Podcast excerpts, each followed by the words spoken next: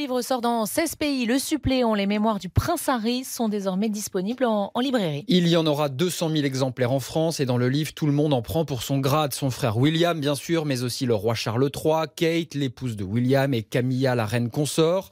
Alors, vous avez peut-être l'impression d'avoir déjà tout vu, tout entendu. Eh bien non. Sophie Orange, vous êtes venue à bout du pavé de 540 pages. Bonjour. Bonjour.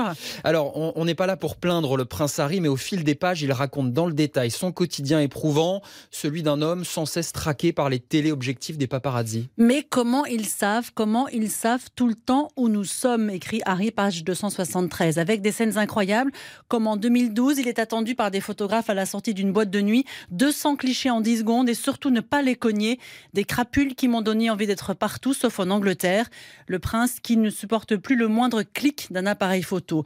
On ne compte plus les scènes où il doit se déguiser pour ne pas être reconnu, monter dans le coffre d'une voiture comme dans un cercueil, écrit-il, aller à l'aéroport pour son voyage de noces dans un camion de déménagement. Et le jour de la naissance d'Archie, Harry révèle que le couple part à la maternité caché dans une fourgonnette banalisée.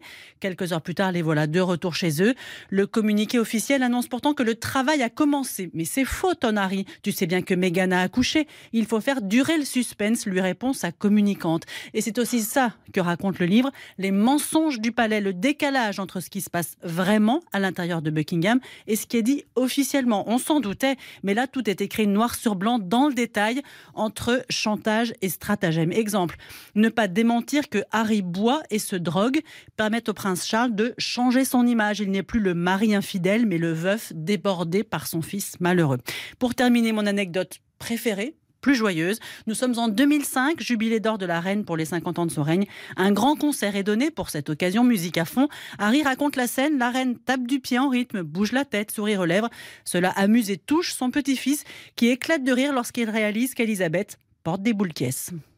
Merci Sophie Orange pour cette anecdote et toutes les autres.